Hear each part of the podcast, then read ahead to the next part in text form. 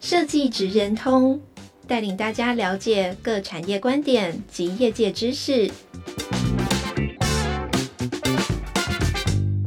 以设计的角度切入，让大家理解各产业中设计职人的成功关键或必备技能，快速掌握产业与设计脉动。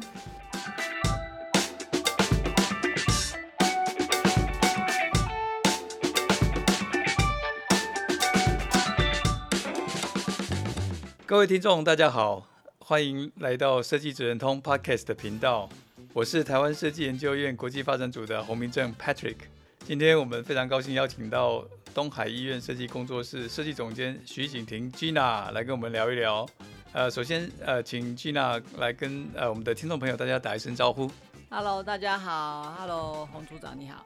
哎，你好，好久不见，好久不见。你最近都跑去哪里了？没有啊，也是常常来松烟啊。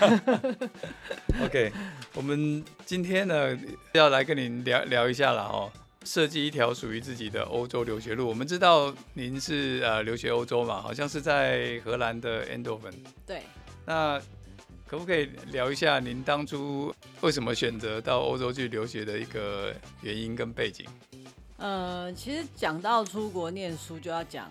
前面前情提要要长一点，好，没关系，非常好。就是说，呃，其实从高中的时候就有开始想要出国这件事情。那因为我高中念的是美工科嘛，哦，所以在我那个年代，好像去美国的 Pratt 是蛮就 Pratt 很很有名嘛，对，大家都很想要去这样。对，那我也有机会去那边参观过这样子。哦。对，然后后来到上大学，因为我后来念的是实践工业产品设计嘛。是。那呃，因为原本在高中的时候，想象自己可能大学会念的是美术系，所以可能会是去那种比较纯美术的地方。嗯、但是到呃大学，有时候事情就不是我们想象的，因为这个成绩啦，或者是排名啦，就。也是因缘际会，然后有一些，我觉得对公司也是一个缘分呐。后来后来就念了实践工业产品设计。那我记得在二年级大二的时候，有老师是从意大利回来的，然后那时候就觉得哇，欧洲感觉好像是一个蛮有趣的地方。然后也听他们讲一些在意大利念书的事情，比如说 Domus 嘛，那那就觉得这些老师。对，好像比较深度有内涵，跟美国的比起来，好像有点不大一样，并不是说美国的没有内涵，是觉得好像欧洲又是另外一个样貌。对，那其实一直到大四的时候，我在做毕业制作，因为要想自己的题目嘛，才开始去找自己到底真的比较喜欢的设计是属于哪一个部分。然后那时候就发现，哎，荷兰的设计很有趣，所以那时候就开始对荷兰感兴趣，然后。呃，但是毕业也没有马上出国，所以工作了好几年，然后后来才去了荷兰念书。所以这个前因后果有点是这样，就是到了大四我才开始，因为比较认识公社，然后发现公社其实有很多的样貌。然后荷兰对于我来讲就是比较充满有趣，但是又有点神秘感，好像。比较不是在当时不是那么主流，那大家都想要去的，去欧洲可能去英国啊，去德国或者是法国、意大利之类的，所以那时候觉得荷兰那时候提出来的很多设计是非常非常的前卫的，所以就很好奇这样子。所以您的留学之路是经过一番观察，或者是说理解，或者是说去做一个选择出来的。有一点像是这样，对对对对对对对，不是一时冲动的啦哈。嗯，也有一点。我觉得，我觉得每个人其实都有想要出国的梦，但是绝对不会是突然说哦，我想出国，明天就出去，一定是一直想，一直想，只是说到底要去哪里，想的比较久而已啦。是是是，那那就您呃待在欧洲那么长的一段时间，还有在呃荷兰留学的经验哈，你可不可以跟我们？分享一下您所观察的欧洲设计或荷兰的设计的特色，或它有什么精神呢？可以跟我们分享一下吗？精神，我觉得如果有出国念书的人，还没有去之前，当然想象都非常的美好的，然后就会幻想自己在那边的生活，或者是在那边遇到的人这样。但是我觉得荷兰很特别，就是嗯，我我觉得我们刚去。因为研究所几乎也都是不同国家的，比如说奥地利的啊、英国的啊，也有美国、澳洲、意大利，就是其实都是不同国家的。然后大家第一个学期的感觉都对于荷兰，荷兰的人讲话很直接，然后老师跟你讨论也是非常非常的直接，好或不好，他就是非常直接的表达。那刚开始第一学期一定很多人就是非常的觉得荷兰荷兰人好像很粗鲁，很没有礼貌，很 就是比较有这种心心心情啦，就是说，哎、欸，他怎么会这么直接就这样回应你，然后跟你说你这个东西很烂之类的，所以我觉得这个也是一个算是什么文化冲击吧，呃，所以那时候到荷兰的时候的感觉。跟想象的，哎、欸，在书上面或者是网络上面看到荷兰有趣的设计，你怎么好像有一点点不一样？然后，哎、欸，刚刚那个问题主要问什么？对，主要就你观察欧洲的设计跟荷兰的设计有没有什么样的特色，跟其他国家或其他文化背景不太一样的地方？呃，我我自己后来觉得，就是说，先不管是不是在荷兰念书，我觉得在欧洲念书就是一个很棒的地，很棒的嗯环境，因为你去到不同国家，其实大家的样貌都很不一样，所以呃，我反而觉得，如果有想要出国念书，选择欧洲的话，你。你你其实也不用说那么拘泥，就像我刚才讲的，我们可能在荷兰念书，可是我们周末，尤其是 Eindhoven 的机场，它是一个很小的机场，可是他去英国啊，去其他地方的飞机票非常便宜。哦。Oh. 有的同学可能一个周末，他说只要二十欧，他就去了英国之类的。这么便宜？就是说那个机票有时候是很夸张的便宜，然后，但是你就可以去到很多不一样的地方，去看到很多不一样的那个设计。我记得有一个同学，他。他是念建筑的，然后他就怎么讲？呃，放假的时候他就会去住各个有名的建筑，呃，建筑师设计的那种建筑物，里面可能有民宿，然后他就会在房间里面待一整天。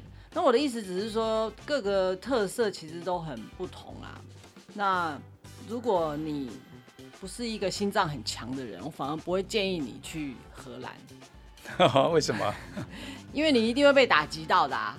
哦、oh，OK OK，对，但是呢，我觉得在那边很棒的是说，到了第二学期、第三学期，你后来慢慢的，呃，我觉得大家同学都会聊，就是大家反而开始喜欢荷兰的设计跟他的教育方式，或者是对待你的作品的方式，就是就是因为那个直接不跟你拐弯抹角，你到后面会练习到，你不会浪费时间去去猜测，或者是去，有时候反而你也不需要太。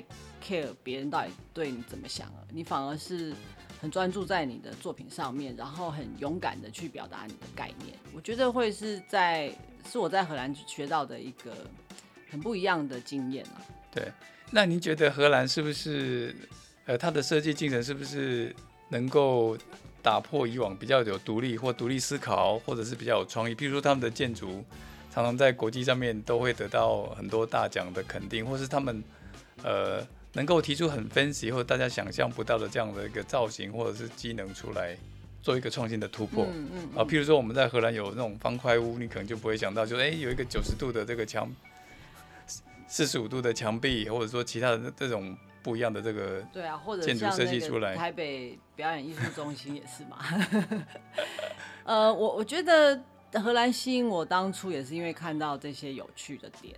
但我觉得真的去念了以后，就发现他们其实不是为了搞怪而搞怪，就是说这些搞怪的背后，其实他都做了非常深厚的功课。哦、然后再来就是说，嗯，先不论这些大师的作品，就我们在学校里面，有时候你做了很扎实的功课，然后你设计出你的作品的样子的时候，老师就会 push 你，你应该要再疯狂一点。你应该要再更凸显你的概念，就是说你要再大胆一点。就是说我们常常可能有一些有趣的 idea，你或者有些新的发现，可是我们在设计上面的表现会偏向保守的时候，反而你的那个特点要怎么被看见？所以这个是他们在教育上面就是会会 push 我们，就是你要你要怎么样被人家看见呢？那你明明你明明做了很多的构想在这里面，而且是很好的，可能。比如说，从建筑可能是有一个很棒的动线，可能解决了什么样的问题，然后产品也是一样，可是你却最后收敛成跟一般产品长得一样的时候，那大家就不会发现你的这个想法。所以我觉得是荷兰，呃，他就会逼迫我们去做这件事情。对，逼迫哈，听起来逼迫对，因为他会 push 我们，如果我们不够大胆，对他就会觉得太平庸这样子。那可不可以可不可以聊一些轻松的？可不可以分享一下您在分享一下您的校园生活，还有你所居住的那个 Eindhoven 这个小镇啊，它的它的周边的这个风光，或者是说它有什么样的一个资源，会让您在这个学学习当中成长的？其实你说轻松一点，刚刚那这样蛮轻松的。那我我觉得我们学校附近这个城市其实蛮蛮单纯的，然后。呃，不过它有一个很棒的美术馆啦，然后也有一些不错的咖啡厅，然后当然这几年就我去念书也已经是十年前了，这几年 NHO 粉是更更繁荣，然后更有就是说他的生活机能更好，我觉得也是因为设计的关系，然后平常我觉得。像我回来台湾啊，我其实最怀念是骑着脚踏车，然后在荷兰的街道上面，那个感觉我我不晓得。我回来会常常睡觉的时候，这个午夜梦回，我就会想到那个画面。它好像很，就整个整个视野就是非常平坦嘛，然后看起来就是好像没有什么特色的风景。可是因为你每天这样骑车，你每天这样骑车，你每天走的路线是一样。可是它却蛮深刻的印在我的脑海里面。我觉得那个感觉是，就像刚刚讲的嘛，我们在想很多很疯狂的想法，可是你出来外面却是这么的 peace，这么的平和。就是它有一点点可以让我们好像，我不晓得更专注在自己的要做的事情上。是，他们连那个骑脚踏车的自行车道都跟汽车道有做分开哈，会用一点。矮树丛啊，或者是这样，会非常安全的在那边。对，甚至它的车道不比汽车道小，小嗯，因为脚踏车真的非常多。对，当然应该很多从我们台湾过去的吧？你说在那里哦、喔，我们念书的时候其实没有很多哎、欸，像我们学校有七八百人，可是像荷兰人就占了一半以上，然后呃，国际学生是研究所比较多。我记得我在那边。如果是台湾人，可能十个左右而已吧，因为我们常常过年会一起吃饭嘛，就大概就这几个，然后大家一起聚餐，所以其实没有没有，就算起来比例没有真的很多台湾人。是，那在荷兰呃留学的台湾人，除了 Endoven 以外，有没有了解一下？跟其他的学校做交流，譬如说 TU Delft 啊，嗯，那那这些学校其实他们的设计科技在全世界来讲也是非常棒的哈，嗯嗯，那你有没有呃了解一下这些学校，或者说这些学校有有哪些呃不同的特点，可以跟我们的那个将来想要到荷兰留学的同学可以做分享的？呃，我去的时候也有认识 TU Delft，然后我们也有到鹿特丹，也有认识念建筑的，在贝拉，嗯，然后也有在阿姆斯特丹念书的，其实。即便是荷兰这么小，它每一个学校的校风都很不一样。是，所以像 Delft 或者是像 Eindhoven，它也有 TUE 嘛，就是他们是比较属于像科技大学，所以他们是比较偏理工类为主，然后可能学术这些是比较着重的。那我们学校偏一些呃艺术啊，或者批判啊，或者是比较有点反反骨吧，所以。其实大家一起聊天的时候，就会去分享大家在上课的感觉很不一样。那像那个阿姆斯特丹有艺术学院，他们其实也是非常非常的自由跟开放。然后那个鹿特丹的建筑系的那个贝拉河，他其实他们都会跟像欧玛，就是库哈斯的公司做一些那种学术交流嘛，或者是 MVRDB 之类的。就是说他们在其实像荷兰的学校跟这些设计公司的连接有时候还蛮密切的。那像我们学校的话，老师其实都是很有名的设计师，所以其实间接就是你直接就是跟那边的设计产业其实是有一些连接的。嗯，是。那刚刚提到就是说，有些学校比较偏科技应用，有些比较偏艺术批判啊之类的。对。那么要怎么样能够让自己跳脱框架哦，去？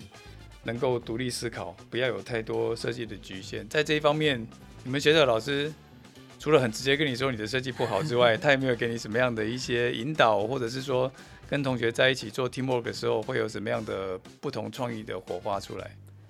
呃，其实我觉得跳脱框架之前，他们的训练就是要我们要先认识本质啦，嗯、就是说不管你任何题目，你要先做的很扎实。你要先把前面的 research，就是你不能只是说哦大概知道，然后你就开始做设计。就是说他在前前面，像我们前面第一第一学期、第二学期，他就很很督促我们在这一块吧。所以每一次的讨论，他都会一直问你很多问题，就是要你了有没有真的很了解你在做的研究。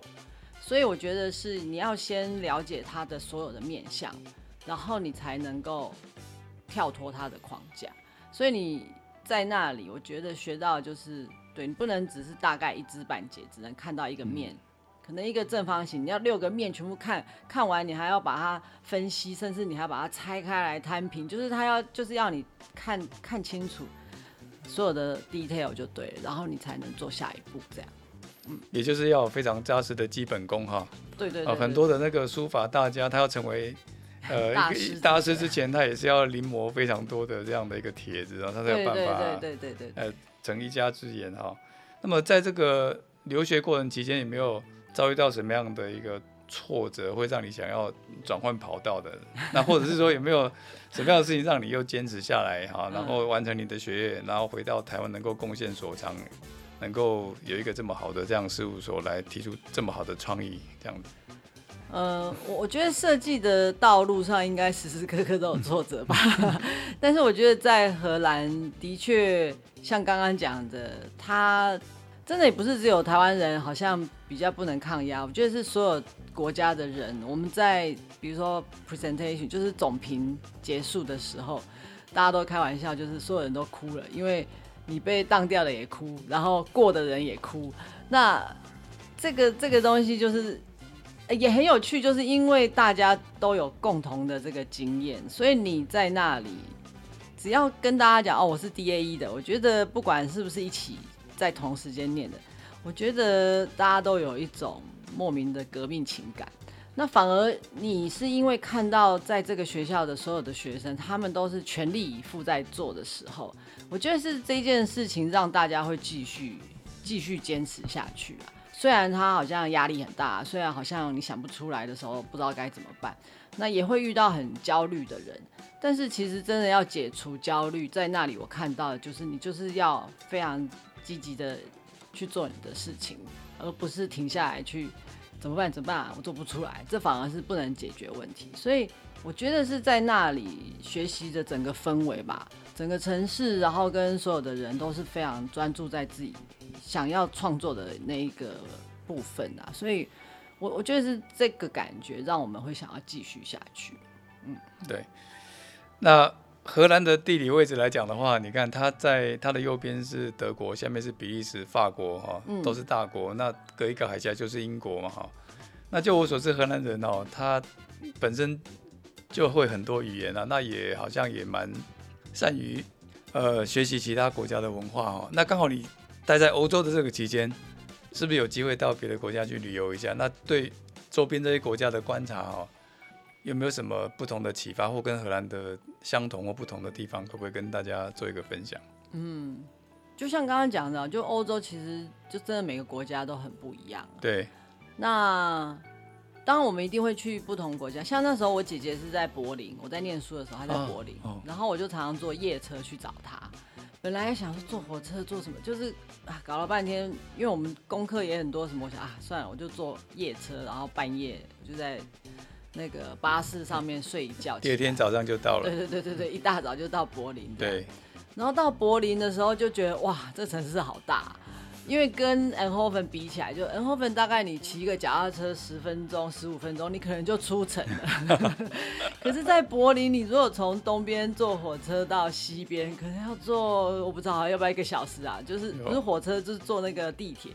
总而言之，就是你睡了一觉起来，怎么都还没有到另外一边的感觉。就是它是一个非常非常大的城市，所以我我觉得也很有趣，就是我们不管是跑到英国啦，或者是其他，你说像巴黎，巴黎也是一样这么大。对。然后我们每次出去个几天，我们都觉得啊，好累哦，我们好想赶快回去 Eindhoven，小小的，有家的感觉是吧？小小的很温暖，然后很简单，然后生活很单纯，没有那么多复杂，然后 你只要骑脚踏车在那里就可以完成你所有的需要。但但但是但是这也是。在选择荷兰之后，我自己觉得，就是因为他是这样的个性嘛，所以你都可以回来，又在冷静，有点像消化你刚刚去的这些大城市，所以你不会一直待在一个很呃忙碌的大城市里面。所以我我觉得这是很棒的，就是你可以随时转换。但但这每个国家每个城市都很不一样啊。对，那么这个可能也是欧洲一种很多元文化的一个表征了哈。那我想说，你现在也是在大学也在设计科技教书嘛，哈，那么是不是也有很多学生准备出国留学，也会来问你，就是说，如果到欧洲的留学的话，要做什么样的准备？那你会有什么建议给他们？通常学生会来问我是，他可能已经很想要去我这个学校，他才会来问我，就是说，哎，老师，那你那个学校怎么样？这样子。那呃。因为我自己是工作了几年才去念研究所嘛，那我在那里也有遇过，就是比如说台湾人啊，或者是呃，甚至是荷兰人，他就是大学毕业来念研究所，我我觉得是会有一些差异的，所以我反而会比较建议你最少工作个一两年，你再选择出国这件事情。呃，因为你你起码在工作在职场上面你做过了以后，不管你喜欢或不喜欢，可是你你你可能会更确定找到一些你想要的方向。是，呃，我觉得那时候再出国会更有帮助啦。所以先确定好你的出国的目标，确认好，然后选择可以达到这个目标。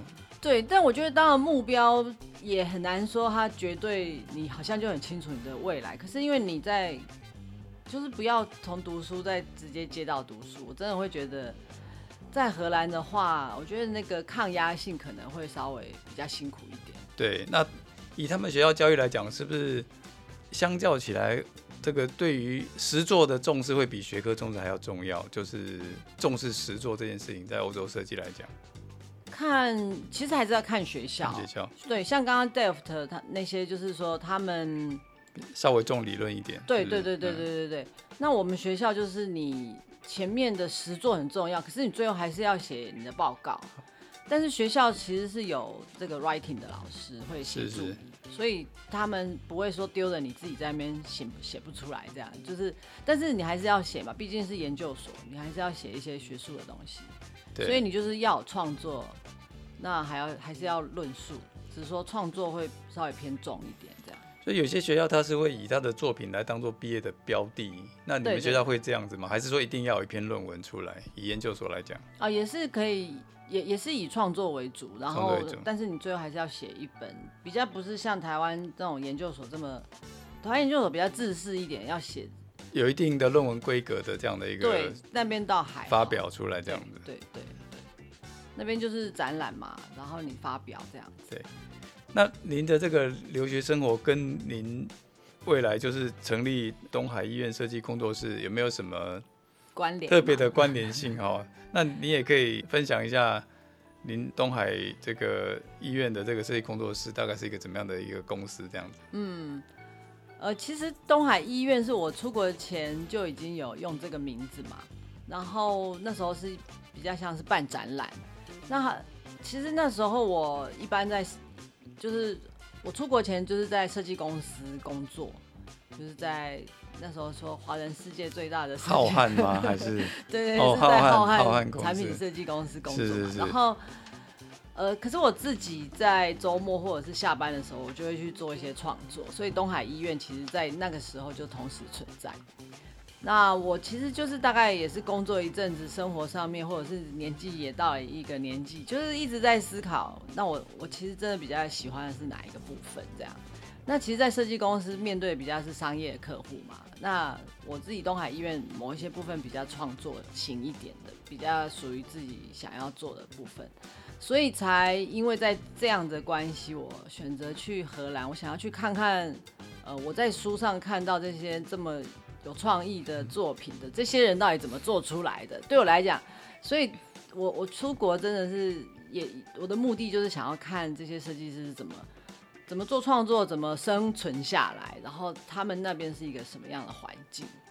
那实际上去看、去学习、去了解以后，也发现他们也有他们辛苦的地方，可是他们是非常，就是刚刚讲的嘛，心脏非常强，然后他们非常的乐观，然后很努力的去解决所有的问题，所以我觉得也是振奋我啦。就是说，回来台湾的时候就跟自己讲嘛，就是不管环境是怎么样嘛，那你如果有你想要做的。你可以用很多的方式去尝试这样子，我我觉得是是样这样的心情啦。然后在我的工作室，就是常常也会接到各式各样不同的挑战跟任务，但我但我觉得都呃是有趣的。然后只要我可以胜任的，我都会尽量的想尽办法这样子。因为你已经有一颗很强大的心脏了嘛，在在荷兰经过训练了。那在您的这个工作室里面，我我我相信我我想您这边所尝试的。各方面的设计都很多了哈，工业设计啦，工艺方面的设计啊，策展方面的哈。嗯、那您有没有比较擅长的、比较专业的，或一些引以为傲的这些作品，可以来谈谈看吗？引以为傲是吗？哎嘿，这通常从妈妈身上来问，就是自己的小孩，是吗？对对啊，因为这个作品他自己一直在变化，对不对？比自己做的作品，因因为。我们自己做完的作品放在那里，然后做完它就结束的感觉。那真的引以为傲，我觉得不同时期吧。对。比如说刚从荷兰回来，我那时候做了一个蕾丝玩，其实我自己也觉得还蛮喜欢的。是我们还一起到 伦敦去展览了，有没有？在那个 Ten London 的时候。对，然后因为就是光这个作品，他带我去伦敦，也带我去米兰，嗯、也带我去啊法国，就是说我我觉得很棒，就是有作品。他带着我出国这样子啦。那你说这几年我们就是在三重做这个黑色聚落的计划嘛？那我觉得这个也是我在荷兰看到，就是说像他们有的毕业制作，他们在讲说，呃，要给第三世界，或者是说要给比较哪里不足的，你你怎么样去加入你的计划在这里面？但是我看到的是他们，比如说他们如果讲。非洲，他们就真的是飞到非洲去现场。当然，我觉得，哎、其实我今天要来之前，我就在想说，今天聊这个事情，在这个疫情，好像大家在讲天方夜谭，大家又不能出去的那么自由，这样，然后是不是大家听一听又不能出去？好，那跳回来就是说，你你看到他们都是非常愿意亲力亲为吧，或者是说直接就是到现场，他要眼见为凭，然后提出他能够在这里做什么。或者是说，也不一定设计在这里一定要多强势，是真的去了解那里的人他的想法是什么。所以我觉得也也是可以反映回来，我现在在三重做的事情啊，我觉得跟在荷兰那里看到的也是有一些关联。嗯、对，那您这几年做的这些作品以外，是不是有一个什么样的，有没有想要尝试，或者是去梦想去做其他更具有挑战性的事情呢？未来就是在设计这个领域来讲，因为因为从你刚的这个谈话里面，觉得我听到你在这个荷兰的这个学校呢，它是一个具有实验性、对创作性、反骨的这种学校。那那您会不会因为这样的，在你的工作上面会一直促使你一直蜕变，然后去寻求新的挑战？呃，其实会，但我觉得到了一个年纪，后来发现也蛮累的，就是 就是说。对啊，什么时候要休息一下 一下呢？但但我觉得可能就是个性使然啦。所以其实我们接下来还是一样啊，像刚刚讲的三重这个计划，我们还是会继续每年去思考它不同的面向嘛。嗯、所以今年也是找了大学生一起进来加入，然后从大学这种比较实验，就是学生的角度比较实验，比较先不要去思考太多商业的行为。是不是可以提出来比较有原创，或者是比较不一样的看法？然后再来就是说，对啊，我们希望借由这种有一点像教学的设计方式啊，在我们这个地方去做一些有趣的计划，就是。好，那今天呃也聊了非常多有关于呃 Gina 她的这个留学的呃生活的点滴，还有这个工作方面的呃一些故事了哈。那么我们希望能够呃未来能够看到他有更好的作品来带给大家哈，有一个新的突破哈。那么今天就非常谢谢这个东海医院设计工作室徐景婷总监 Gina 来跟我们做的分享，谢谢。谢谢谢谢，大家可以关注我们粉丝页，OK，好，这样子有任何活动都可以知道这样。OK OK，好，谢谢。谢谢谢谢，好，拜拜，拜拜。